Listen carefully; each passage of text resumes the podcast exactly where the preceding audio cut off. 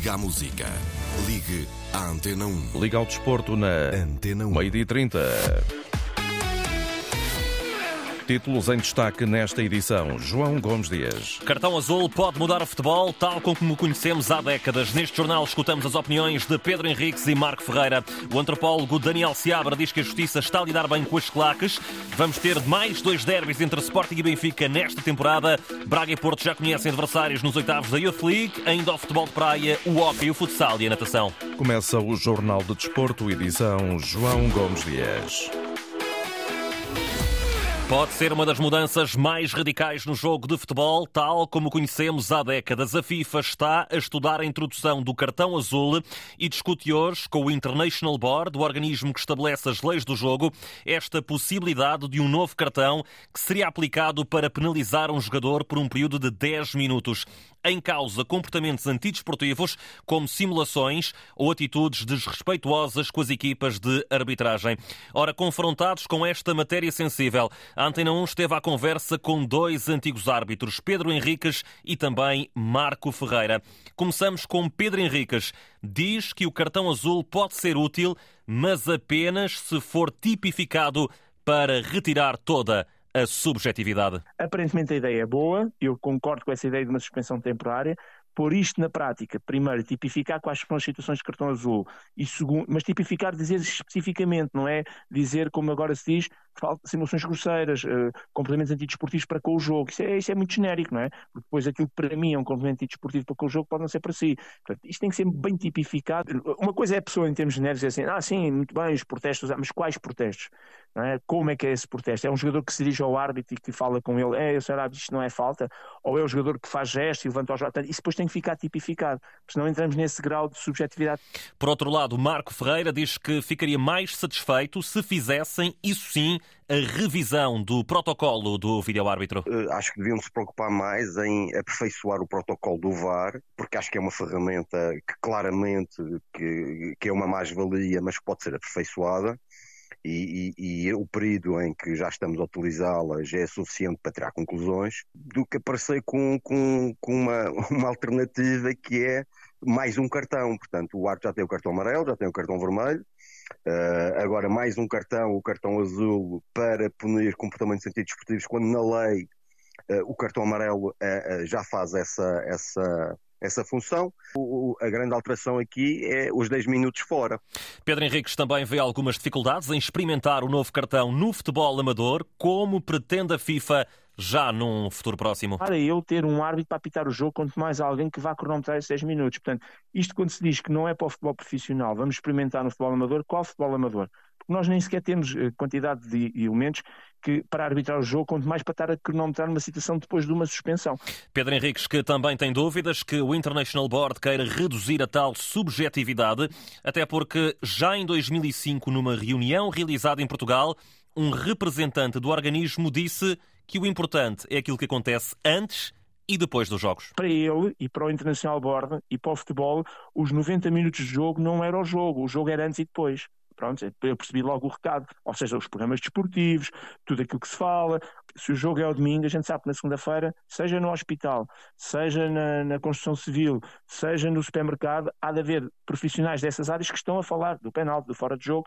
É talvez a modalidade mais transversal e que maior impacto tem um, na, na, nossa sociedade. E daí eles querem esta, manterem muitas vezes esta subjetividade para criar esse lei em torno do futebol. Ora, talvez por isso, diz Pedro Henriques, as leis do jogo sejam tão subjetivas. As leis, da 1 a 17, estão carregadas de situações de interpretação do árbitro. Diz, eh, se um jogador fizer o sinal de VAR, aquele sinal de televisão, ao árbitro, quer dizer, está a pedir ao árbitro para ir ao VAR, vê cartão amarelo. Era bom que fosse assim, mas não é o que diz a lei. A lei diz se um jogador fizer o sinal de VAR de forma excessiva, o árbitro mostra-lhe cartão amarelo. E eu pergunto às pessoas que nos ouvem o que é que é forma excessiva.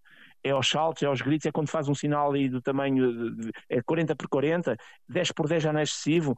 Ou seja, e as leis estão carregadas destas situações. Quer dizer que temos dois árbitros a apitarem ao, ao lado um do outro, em, em dois campos ao lado um do outro, em que um por um jogador que faz o sinal de VAR mostra cartão amarelo e o outro não mostra, e ambos estão corretos. E as leis estão carregadas disto, tal como quando se pede cartão amarelo para um jogador, para o colega, para o adversário, também tem que ser de forma excessiva. Perante tudo isto, o outro antigo árbitro, Marco Ferreira, vê a vida dos árbitros cada vez mais complicada. Até mesmo a comunicação das decisões uh, em campo é curioso, os árbitros sempre foram proibidos de falar sobre as suas decisões, nunca tiveram autorização para falar sobre decisões e agora vão colocá-los eh, na boca do lobo a falar perante toda a gente, num estádio, em estádios cheios, a, a, a, a, ter que falar e a justificar uma decisão que, sinceramente, não vem trazer nada de benéfico na tomada de decisão.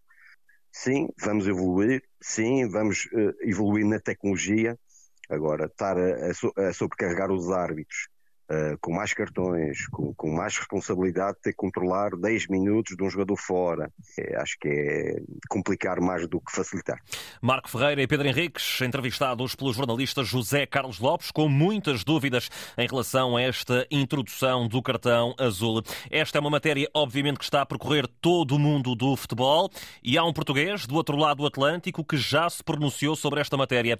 Abel Ferreira, treinador do Palmeiras, depois da vitória por 2-0 sobre o Ituano foi questionado pelos jornalistas brasileiros se é ou não a favor deste cartão azul. O português concorda com a introdução. Eu aprendi com a minha mulher que eu não posso sempre fazer as mesmas coisas. E eu aceito perfeitamente que no futebol, porque eu também o faço na minha forma de jogar, de criar coisas novas, de inventar, errar e perceber, não, não posso fazer isto. Outras que arrisco e disse, não, isto vai dar resultado. E, portanto, se isso é um, é um desafio e a FIFA ou quem decidiu se é para o bem de futebol, se é para o bem de todos, será para o bem, uh, será para o nosso bem também e estarei, estarei de acordo, mas nada como experimentar e, e isso é que é importante. Abel Ferreira, favorável à introdução do cartão azul, que pode mudar e muito o jogo de futebol, tal como o conhecemos. André Vilas Boas, não esquece as agressões ocorridas na Assembleia Geral de Novembro. O candidato à presidência do Futebol Clube do Porto quis mais uma vez marcar a diferença em relação ao discurso de Pinto da Costa? Em primeiro lugar, eu gostava de mandar um, um grande abraço a, a, todos os esportistas presentes nesse dia negro dessa história uh, e um grande abraço uh, de solidariedade a todos aqueles que foram coagidos e agredidos uh, nesse dia de, de 13 de novembro. O candidato à presidência do Porto deixou elogios ao Ministério Público e criticou a direção liderada pelo atual Presidente. Felizmente, graças à intervenção do Ministério Público e não do Conselho Fiscal e Disciplinar do Futebol Clube do Porto, conseguiram-se identificar potencialmente outros agressores que não aqueles eh, que o Conselho Fiscal Disciplinar acabou por não identificar. Vilas Boas elogia a Justiça por ter levado à barra dos tribunais aqueles que terão contribuído para os desacatos na Assembleia Geral. Ora, todos estes episódios que culminaram na Operação Pretoriano merecem o comentário do antropólogo Daniel Seabra, ele que se dedica ao estudo das claques. Entrevistado na Antena 1, começa por dizer que a Justiça está a passar a mensagem certa e dá exemplos de vários casos do passado recente. Está com o caso de Alcochete, com o caso de Marco Ficini, com o caso da detenção de membros casuals associados ao Sport Lisboa Benfica e ao Sporting Clube Portugal, que os atos eh, violentos eh, poderão ter consequências eh, decorrentes da investigação do, do, Ministério Público e posterior à ação dos tribunais. E, portanto, isso é uma mensagem clara, é uma mensagem dissuasora que me parece importante. Escutado pela jornalista Oriana Barcelos, Daniel Seabra explica qual deve ser a relação entre claques e clubes. A relação uh, deve ser uma relação, primeiro, institucional, e se não for possível, institucional, ou seja, com, com protocolos uh, devidamente rubricados uh, e transparentes, como a lei prevê, eu sou, sou defensor que deve haver pelo menos um compromisso de colaboração para que exista, digamos assim, um consenso operacional e uma convergência de objetivos, com o apoio dos clubes às suas claques, eh, sendo esse apoio, obviamente, condicionado ao desempenho das mesmas. Nesta entrevista à Antena 1, Daniel Seabra também ressalva que nem só de maus comportamentos se fazem as claques. Há sempre bons exemplos. Na verdade, existem claques que têm no seu seio elementos que eh, praticam crimes. Alguma dessa prática eh, de delinquência eh, já advém do cotidiano e é reproduzida no contexto das claques, mas nós não podemos generalizar isto para todas as claques. E, portanto, esta distinção tem de ser feita. Existem claques muito diferentes e, mesmo dentro de cada grupo, há bastante heterogeneidade. Daniel, se abre a entrevista esta manhã aqui na Antena 1. Benfica e Sporting vão defrontar-se nas meias finais da Taça de Portugal, depois dos encarnados terem vencido em Vizela por 2-1. Um golo de João Mário e mais um de Arthur Cabral. Acho que esse é o Arthur Cabral, né? Arthur Cabral que ajuda a equipe de várias maneiras, não só fazendo gol, mas agora é foco em continuar evoluindo, continuar marcando e ajudando a equipe da maneira que seja. Arthur Cabral na flash da RTP, depois de confirmado o apuramento do Benfica, encarnados que vão ter esse duplo compromisso das meias finais da taça, primeiro em Alvalade no final deste mês, depois na Luz no início de abril. Estamos longe, muito longe, salienta Roger Schmidt. As meias finais ainda estão longe, ainda temos muitos jogos pelo meio. Vai ser difícil jogar contra o Sporting. Isso para mim é claro, são dois jogos e o vencedor merece estar na final. De ontem vem ainda o apuramento do Vitória de Guimarães. Minhotos venceram o Gil Vicente por 3-1 num encontro que Álvaro Pacheco diz os nervos estavam sempre à flor da pele. Quando é um jogo eliminar e estamos tão perto daquilo que é as meias finais, isso também cria um nervosinho extra para quem está a ganhar e é normal para quem está a perder arriscar um bocadinho, sair da sua zona de conforto, uh, mas penso que os meus jogadores, vitória mais que justa, mérito dos meus jogadores, estamos nos meios finais. Os vitorianos esperam ainda pela definição do Santa Clara Porto, mas o treinador do Vitória já tem uma preferência. Não, não, não, não gosto de escolher, mas sou pessoalmente, eu gostava de jogar contra o Porto porque eu gosto de jogar contra os melhores. Álvaro Pacheco quer o Futebol Clube de Porto nas meias finais da Taça de Portugal. O jornalista Fabrício Romano, especialista no mercado de transferências, escreveu esta manhã na rede social X que o Besiktas de Fernando Santos está a negociar a contratação do médio do Braga Al Musrati. Segundo se pode ler nesta publicação, o emblema turco já está a falar com o jogador para acertar os termos do contrato. Ora, por falar em Braga, os miúdos ficaram hoje a saber que vão jogar com o Milan em Itália nos oitavos de final da Youth League. O Porto também já tem adversário para esta fase da prova. Dragões jogam nos Países Baixos com a Alkmaar no final de fevereiro.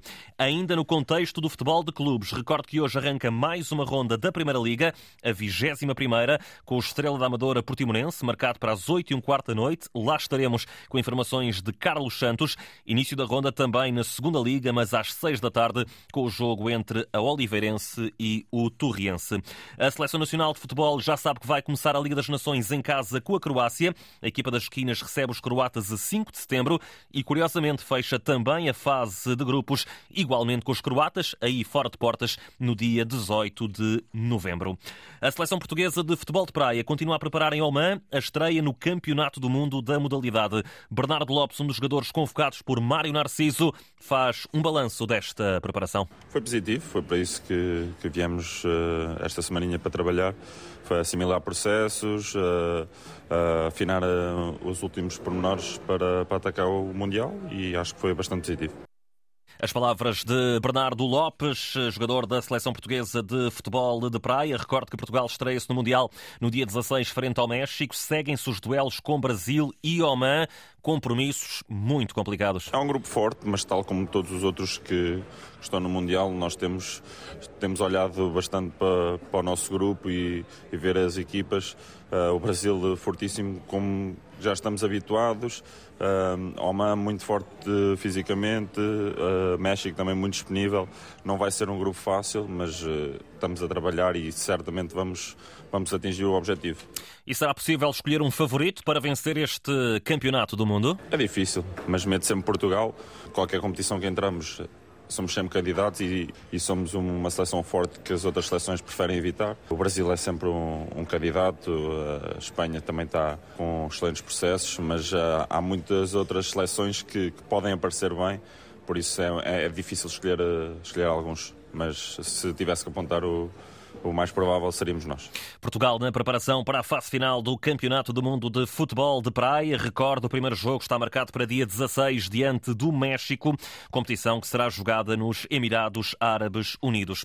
O Benfica venceu o Sporting por 3-1 na fase de grupos da Liga dos Campeões de Hockey em Patins, garantindo com este triunfo o apuramento para os quartos de final da prova. Qualificados estão também o Porto, que venceu o Sporting de Tomar por 9-0, a Oliveirense, que bateu o São Omer por 7-2 e o Hockey de Barcelos, que empatou a quatro bolas diante do Liceu, empate que foi ainda assim suficiente para garantir a passagem à próxima fase. Depois dos bons resultados nas águas abertas, sobretudo com o contributo de Angélica André, Portugal quer agora fazer boa figura nas provas de natação pura nos mundiais que estão a decorrer em Doha, no Qatar. Escutado pela agência Lusa, o diretor desportivo da Federação Portuguesa de Natação explica quais são os principais objetivos do contingente português. Em primeiro lugar, uh obter eh, o, as melhores classificações possíveis, a participação na, nas meias finais para a maior parte dos nadadores que vão, que vão estar presentes. Depois disso, há o objetivo de conseguirmos apurar mais nadadores para, o, para os Jogos Olímpicos. E depois há um objetivo grande, que é o de tentarmos conseguir qualificar as estafetas para, o, para os Jogos Olímpicos. Estes são os principais objetivos para a seleção portuguesa, que tem em Diogo Ribeiro a principal esperança, mas também Camila Rebelo está nos holofotes para poder fazer um bom resultado. Tem uma medalha na, na, na última edição dos Mundiais, que foi há cerca de seis meses, é, certamente passará por uma participação desse nível. Não, não, em termos de podemos aspirar a um pódio, não, não, não temos mais ninguém, mas depois temos algumas participações que podem ser bem sucedidas, podem aspirar a classificações próximo do, dos oito primeiros e provavelmente a Camila poderá até lutar também pela presença na final. José Machado e as perspectivas de Portugal na natação pura para os mundiais que continuam a decorrer em Doha, no Qatar. Notas finais neste jornal. No futsal, os Leões de Porto Salvo recebem hoje o Ferreira do Zezer às nove e meia da noite. É mais um encontro do Campeonato Nacional. E no ténis, Francisco Cabral, a jogar ao lado de Henry Payton, foi eliminado nos quartos de final do torneio de Dallas, naquele que foi o torneio que marcou o início dos eh, torneios nos Estados Unidos nesta época tenística. João Gomes Dias trouxe-nos o Jornal de Desporto. A informação desportiva também disponível em desporto.rtp.pt.